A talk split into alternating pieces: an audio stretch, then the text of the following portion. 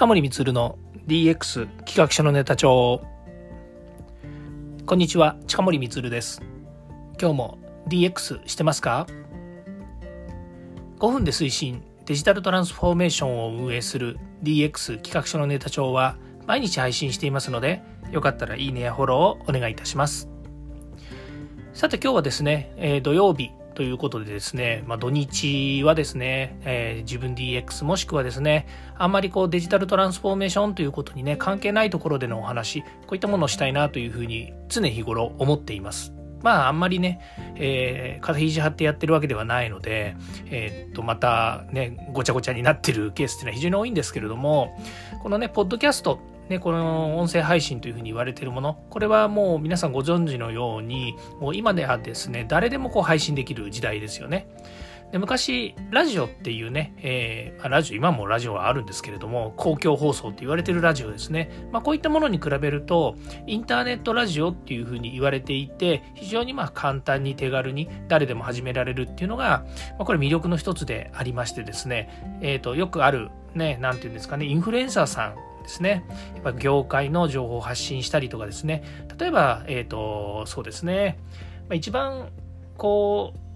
個人の方にあの何かヒットするものっていうのは衣食住だったりっていうこともあるんですけれどもやっぱりお金の面ですよね。例えば金融の話であったりとか、まあ、株とかねそれから最近ですと、えー、NFT とかブロックチェーンとか、えー、金融資産を扱うものそれから保険ですよね、まあ、こういったですねお金に関わるもの、まあ、銀行もそうですね。お金に関わるものっていうのはやっぱり皆さん興味がありますし、ま、こういったものをねえっ、ー、と普段本とか、それから、えー、なんでしょうね、その、えっ、ー、と、参考書というのか、え、専門書ではですね、え、こう、タイムリーに、え、情報収集ができないもの、こういったものはですね、まあ、いわゆるインターネットのブログであるとか、それから、えー、そうですね、まあ、インターネットのブログというか、インターネットの記事というものですね、ニュースとか、まあ、そういったものが一番、え、最新情報を取りやすいんですよね。なので、この音声配信っていうのも手段の一つではあります。つまり、例えば私がある種の専門家であって、え皆さんがほとんど知らないような情報を持ってたとします。で、これをですね、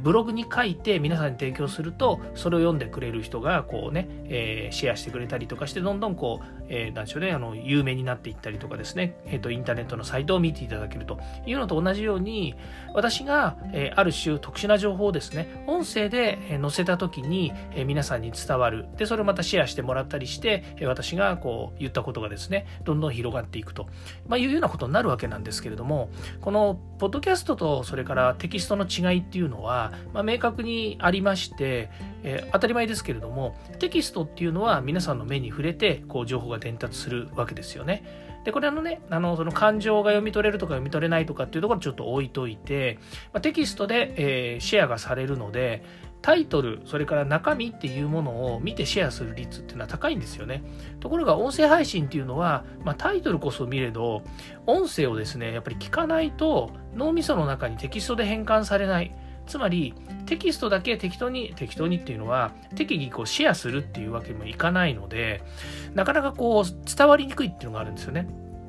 ただ、先ほどお話ししたように、じゃあ感情とかですね、それから熱意っていうものは、やっぱりこれは伝わりやすいし、まあ、テキストっていうのはね、こう、なんでしょう、頭の中にあるものをテケテケテケっとこう文字に起こして、で、サイトに上げて、それがまあ伝達されていく。音声の場合は、例えば今こう喋っているように、この声をですね、皆さんに届けるっていうことなので、まあそういった意味では、その情報の、何ですかね、あの、えっと、加工された情報ではなく、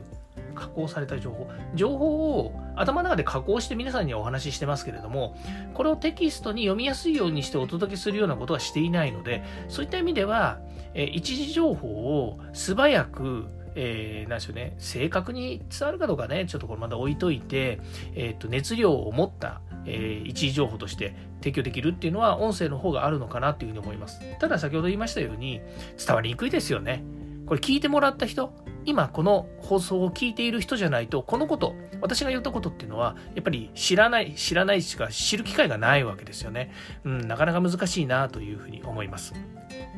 それからですね、このポッドキャストって言っているもの、この言葉自体、ポッドキャスト、ポッドキャスト、なんでしょうね。ラジオ、うん、絶対ラジオの方がえー、皆さん親近感湧きますよね。まあ、ただラジオは古臭いっていうふうに言う人もいます。インターネットラジオっていうと、ちょっとなんかインターネットが流行りっぽくなりますから、ね、まだいいのかもしれないですけど、まあね、ラジオっていうと、なかなかね、もう、あの昔聞いてたよとかね、古い人が聞くもんでしょうみたいないうふうに思うかもしれないんですけれども、えっ、ー、と、ポッドキャストっていうとね、やっぱり今は、あの、なんですかね、若あ若いという言い方も変ですけども、こうね、あの、新しいメディアっていうふうに捉えられるイメージがありますね。そうです。で、まあ、この中もですね、いろいろね、賛否両論があって、先ほど、えー、申し上げましたように、個人でも手軽に始められるということは、じゃあ私はどういうふうにこのラジオをやってるかっていうと、もう一発撮りです。何にもネタありません。何にもネタなく、ただ話してるだけです。っていうのと、ラジオですね、いわゆるそのシナリオライターさんとかですね、から作家さんが書いている。私の水曜日やってる本編は、えっと、シナリオライターというかですね、えっと、構成作家の堀内隆さんにやってもらってるので、あ、書いてもらってるので、基本的に彼が、あの、何ですか、この、えっ、と、番組の構成、例えば30分とか、長い時だとね、1時間以上喋ってる時もあるんですけど、その流れというか構成は彼が考えてくれるんです。ただ、あの、テレビ番組とか、テレ、ラジオのように、一字一句こう読んでくださいとかっていうシナリオはありません。このテーマでこういう内容で方向性これでいきましょう。落としどころはこれでいきましょうねっていうのをお互いに相談しながら、えーと、その原稿っていうものを、まあ、ある種概要としてまとめております。なので水曜日の放送っていうのは比較的何て言うんですかね中身がちょっと出来上がっている。えしっかりと練り込まれているっていう感覚です。そして毎日放送しているこの、まあ、番外編とね、前は番外編っていうふうに呼んでたんですけど、まあ、今年になってからこの番外編っていう言い方をやめました。なぜかっていうと、番外編って言ってながら、毎日やってるメインの放送になってるんですよね。だから私個人、近森光が DX 企画書のネタ帳として、えっ、ー、と、お届けしている毎日は番外編というよりは、えっ、ー、と、まあ、なんですかね、メインの放送なんですよね。で、水曜日は、構成作家の堀内隆さんと一緒にやってる、まあ、本編と言ってるね、これ本編というのが何が本編なのかよく分かりませんけれども、まあ、その、えっ、ー、と、一番こう、ね、皆さんにお届けしたい、えー、練り込まれた内容が放送されているのが本編という水曜日のものなんですね。なので、えー、まあ、まともに、まともにというかね、編集もしてあるので、聞きやすいっていうことで考えればですね、水曜日の放送、これはあのデジタルトランスフォーメーションですね、えー、DX 推進とか、それからデジタル化、えー、それから、えー、地域の、えー、お困りごとであるとか、それから成功事例、失敗事例、こういったものをですね、いっぱい喋ってますので、本編水曜日のですね、えー、聞いていただくといいと思います。もうね、70回以上、本編何回ですかね？と、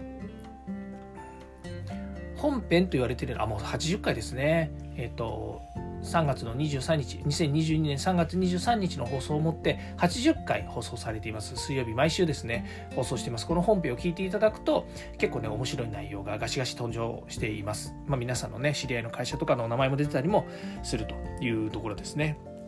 で、話戻ります。えー、このポッドキャストなんですけれども、まあ、非常にですね、えー、まあ、盛り上がっているというか私は勝手に盛り上がってると思ってるんですけれどもあのやっぱりねこう続けていくって結構大切なことなんですよ。で私はねこう毎日こう喋ってますけども結構ねこれにも苦労があるんですよね、えー、忘れちゃうとかですね。それからやっぱり時間がないとかですね。仕事忙しい時にこれを取ってるとですね、まあ、なかなかですね自分でもうーん別にこれでマネタイズができてないんだけどなというふうに、まあ、マネタイズ、まあ、重要なキーワードなんですけれどもできてないないのになと思いながらも毎日こうやってもうね600そうですね今日で何回ですかねまたねこのね毎日変わっていくので、ね、今日で637回になるわけですよね。まあ、こういうようにですね、毎日こう放送しているわけなんですけれども、まあ、これをね、継続していくっていうのは大変です。で、週1回とか週2回の人もいるので、まあ、なんなんていうんですかね、人によっては、やっぱりこう、頻度を下げて、毎日やるのがいいことでもないんですけれども、頻度を下げて、えー、やっている人も結構いらっしゃってね、で、コンテンツ的、コンテンツというか、その内容的には非常に人気の方たちもいますし、先ほど言いました、インフルエンサーという方たちが、そもそも他のチャンネルとかブログとかですね、テレビとか、それからあとは芸能面ですごくこう、えっ、ー、と、有名な方たちですと、やっぱりこのラジオのパーソナリティね、ラジオのパーソナリティとして、えー、番組を提供していてもですね、やっぱりこう、人気になるんですよね。私のようにですね、ほぼ業界は固定されていて、で、特にね、えー、テレビとかねそういった表舞台に出てる人間ではないので、まあ、人気かどうかっていうとねやっぱりいささかこれはもう人気になるわけがなく、えー、リスナーさんもですねやっぱり、えー、常時、え、そうですね週聞いていただけてるので3000とか4000配信ぐらい聞いていただけてるので、まあ、結構ねあの、まあ、そういう意味じゃ日に100200聞いてもらってる時もあるのであ100人200人ですよね。だからそう考えるとね毎日放送して毎日2300聞いてくれるって言ったらちょっとねあの大きな会場でセミナーをして聞いてもらってるのと同じ感覚なんですよね。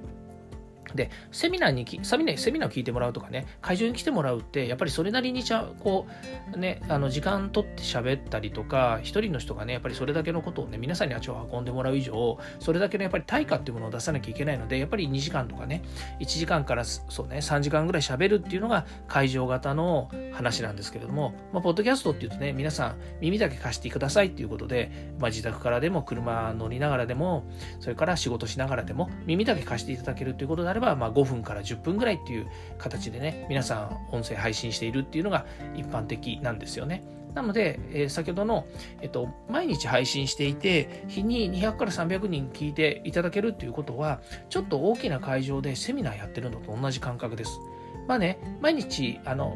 なんでしょうね、ヘビーリスナーの方もいらっしゃるので、必ずしも毎日新しい人たちがどんどん入ってくるわけじゃないんですけれども、まあ、そういった意味では、近森光をアピールするとか、近森光を応援してもらう、近森光を知ってもらうということで言えば、この DX デジタルトランスフォーメーション、デジタル化、IoT、AI、IT、資格、ね、えー、まあ、アジャイルとか、それからプログラミングとか、まあ、いろんなこういうキーワードをきっかけに、近森光っていうのを知ってもらって、で、私がやっている教育事業であるとか、検定事業であるとか、地域のコンサル事業、こういったものにですね、えー、仕事として、触れ合える。皆さんとこうね、え、会話したりとか、え、私が貢献できる場ができていくっていうことで言えばですね、え、先ほどのマネタイズっていうものについてはこれは一つのオウンドメディアとして考えた方がいいと思うんですよね。オウンドメディア何かっていうと自分が自ら発信する皆様にきあの知っていただきたい情報や自分がやってることをアピールすることによってお仕事につなげる、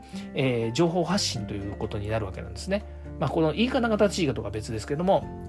そういうオウンドメディアとしてやってます。まあ、企業がですね、持っているホームページだったりとかっていうのを、それからあとはね、あの、えっ、と、ランディングページとかっていうのは、まあ、割とオウンドメディアというふうに言われていて、誰が作ってくださいとか誰かのためにではなくて、自分のために、自分の会社のために、自分たちの収益のために作っているものであるということなんですよね。で、今後ね、このポッドキャストっていうのはどういうふうに大きくなっていくのかっていうとですね、2020年ぐらいですね、今から2年くらい前が、ちょうどですね、えっ、と、音声の、こう、なんでしょうね、ポッドキャストとか、それから音声メディアっていうものが、こう、ブレイクし始めたところで、で、去年ね、クラブハウスっていうのができたりとか、それから Twitter とか、まあ、他ね、えー、YouTube もそうかもしれませんけれども、この音声メディアっていうものに、まあ、とりわけこうね、えー、新しいこうチャンネルがどんどんできてきて、で、クラブハウスなんかね、特にもうすぐに600万人ぐらい、まあ、日本だけで600万人ぐらいで、他の海外のサイトとかを含めると、もう相当なこうね、チャンネルができていて、で、その後発として Twitter も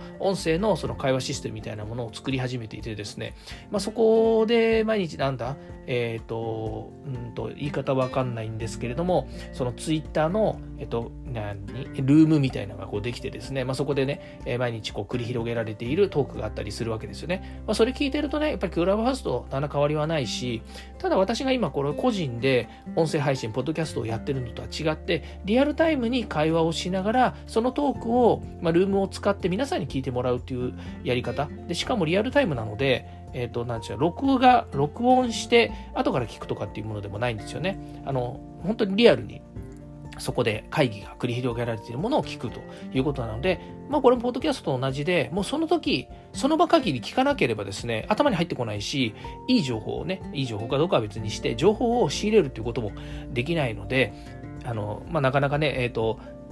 なんでしょうね、時間のある人とかね、まあ、その場に居合わせないとなかなかできないんですけれども、まあ、それでもですね、そういったものが先ほど言ったオウンドメディアと同じようにですね、えー、何かのきっかけで、えーと、その人たちを、まあ、アピールする材料になっているっていうのは間違いないと思うんですね。いずれにしても、まあ、私もそうなんですけれども、喋ることが苦じゃない。なんなら、喋ることは得意ですと。それからネタは毎日何かしらありますと。ある私が聞いているポッドキャストの人は、ツイッターをこうね、眺めていると、その日話したいことがパパンとこう浮かぶらしいんですよね。あ、これいいな、これネタにしようって言って、で、そのまんまもう一発撮りで、えっ、ー、と、音声配信ですね、ポッドキャストしちゃうっていうふうに言ってる。まあ私もそれに近いですよね。まあ今日だって、えー、土日だから自分のことを喋りましょう。で、えっ、ー、と、ニュースを見てたら、ポッドキャストのお話が書いてありました。あ、じゃあ今日はちょっとポッドキャストの話をしてみよう。そして、えー、それに対して、じゃあ収益化はどうするのかということ、それからトレンドはどうなってるのかということ、これからの、の何、ポッドキャストはどういうふうに方向性があるのかなっていうことを、じゃあ話そうかなって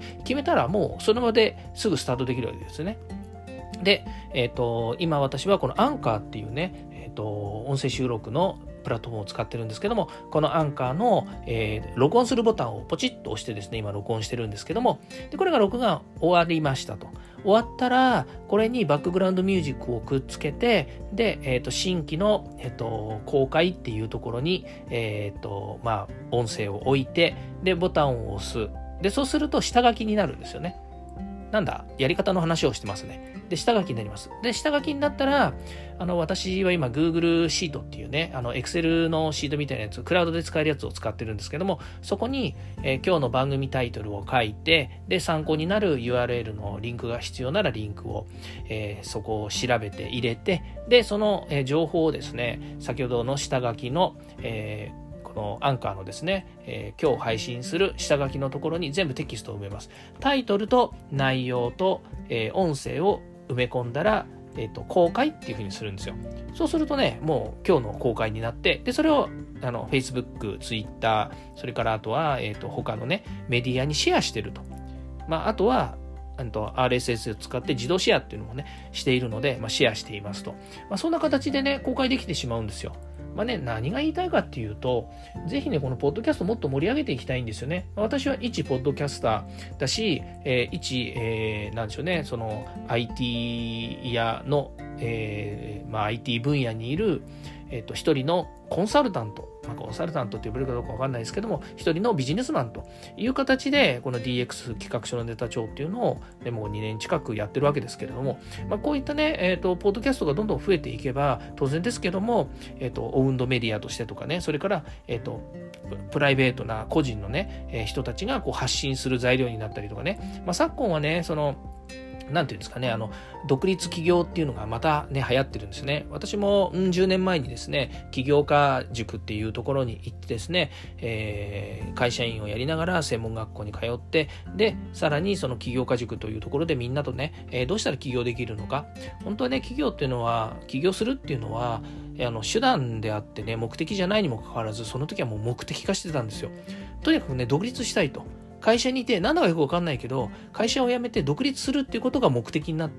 てるっていうか、そういうことを考えながら日々皆さんといろんな議論してたんですよね。だからね、噛み合わなかったと思いますよ。本当に。ね、あの、ね、ソニーとか松下とかね、そういう、それから広告代理店とか、大手のやっぱり企業の中にいる人たちが、自分たちのプロダクトとかね、作ってるような人たち、それから企画をね、バンバンしてるような人たちと、こうね、会話をしてたんですけれども、あの、みんなでね、やっぱりいつか独立したいよね、とか、自分で事業を起こしたいよね、って言っても、みんな夢があるんですよね。こういうことやりたい、ああいうことやりたいって。だけど自分は、あれ、独立するっていうことが夢で、何をしたらいいんだろうか。っていうのは自分自身にやっぱりその時はあの考えつかなかったんですよね。まあ考えつかなかったから独立できないわけでもないんですけれどもで、えーまあ、結果的に言うと、ね、その勤めてた会社を辞めて別の会社に転職をしたっていうのもある種の自分探しみたいなところもあるのかもしれないですよね。自分が、えーと、今の会社を辞めて外に出て何ができるのかみたいなところがあって転職をしたっていうのがなんだこの転職相談か違うな。えっ、ー、と、まあ、そんなこともあってね、えー、当時転職しましたけれども、今のようにね、ブログがあったりとか、まあね、あの、その時インターネットのページ自分でも持ってましたけど、今みたいな情報発信はしていませんでした。だから、今ね、すごくいい時代だと思うんですよ。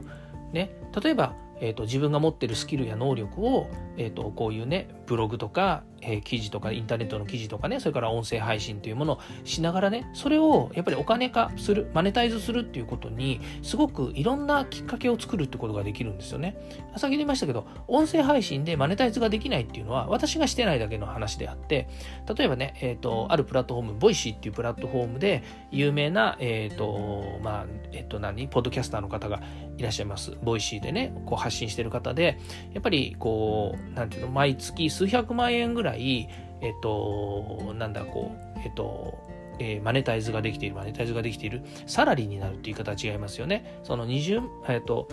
100万円以上の、えっ、と、収益って言ったらいいんですかね、売り上げがやっぱりこう、上がると。で、それでやり方はあるんですよ。広告をもらうっていうものもあるし、それから、あとは、えっと、プレミアムチャンネルっていうね、えー、特別な放送をする回っていうのを作っていて、そこにもうサブスクリプションですよね。えー、毎月いくらっていう定額で、えー、っと、なんでしょうね、会員になっていただいて、で、まあ、それが、まあ、月々の収益になっていくっていうふうになるわけなんですけども、まあ、それはね、あの、当然ですけど、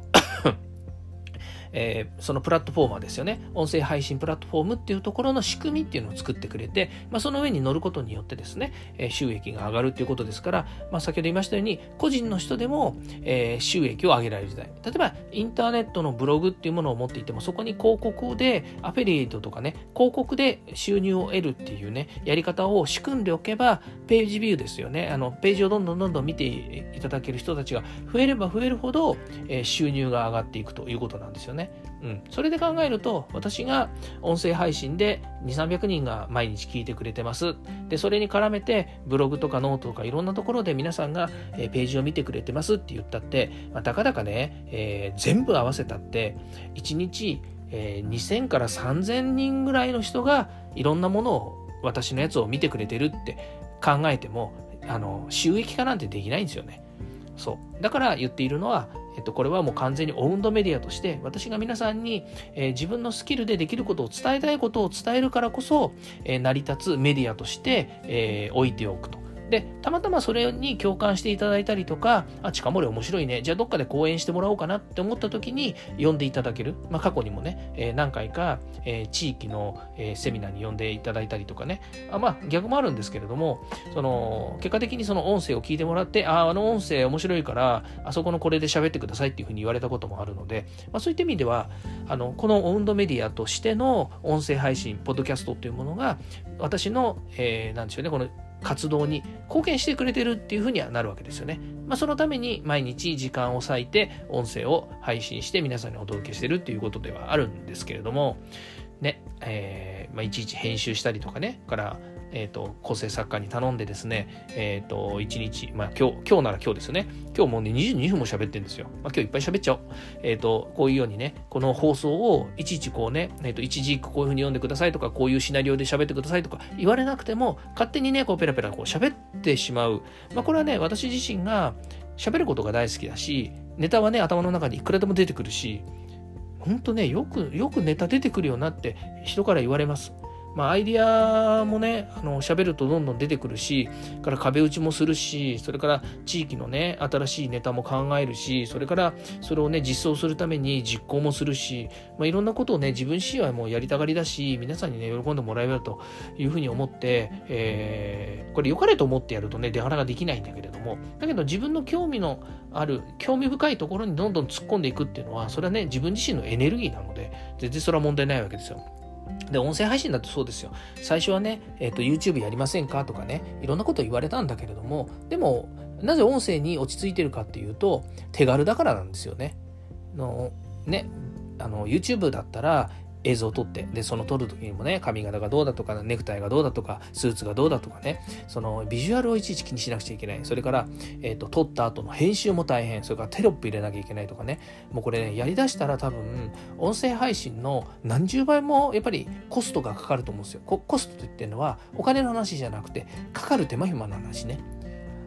人はね、365日24時間、一生どのくらい生きられるか、まあ人生100年時代というふうにね、今、えー、総務省が言っている、えー、ソサイティ5.0っていうのがあります。だから、えー、100年生きられるとしてもですよ、その限られた時間の中で、どれだけね、やっぱり自分のコストっていうものをね、でこれがね、プロフィットだったらね、別にいいんですよ。だけど、コストとして考えちゃうっていうことは、まあ、めんどくさいし手間だなというふうに思って、続かないんですよね。やめちゃうんですよ。だから YouTube は無理っていうふうに、もう自分自身がやっぱりね、そういうふうに思っている以上、YouTube はやめます。だけど、この音声配信だけはね、毎日こうやって喋っててもネタは尽きないしね、今日だってこんだけ24分、本当はね、10分ぐらいで収めたいんですよ。収めたいんだけれども、やっぱりね、終わんないんですよね、喋ってると。どんどん喋れるし、うん、どんどん皆さんに伝えたいこともあるし。だから今こうやって喋ってるわけなので、えー、まあそれがね、まあどこまで、ごめんなさいね、えー、どこまで喋れるかじゃなくて、どこまでこの話が続くのかっていうゴールはないんですけれども、えー、このポッドキャスト、音声配信をね、もっと盛り上げていけるといいなというふうには思っています。まあ、さっきも言いましたけども、マネタイズはね、今特には気にしてはいません。まあ、お金をもらえるんだったらね、それは、それに越したことはないんですけれども、まあ、今のところは運動メディアとしてね、え皆さんに発信していくっていうことで、このまま続けていきたいなというふうに思っていますが、まあ、この先はわかんないんですよね。まあ、文化の時代ですから何が起こるかわからない。うん、ただ、あの継続的に何かしらの発信をしていく上で近森光自体が発信をしていくのはこの音声っていうメディアこのしゃべるっていうことが一番、えー、いいと思っていますし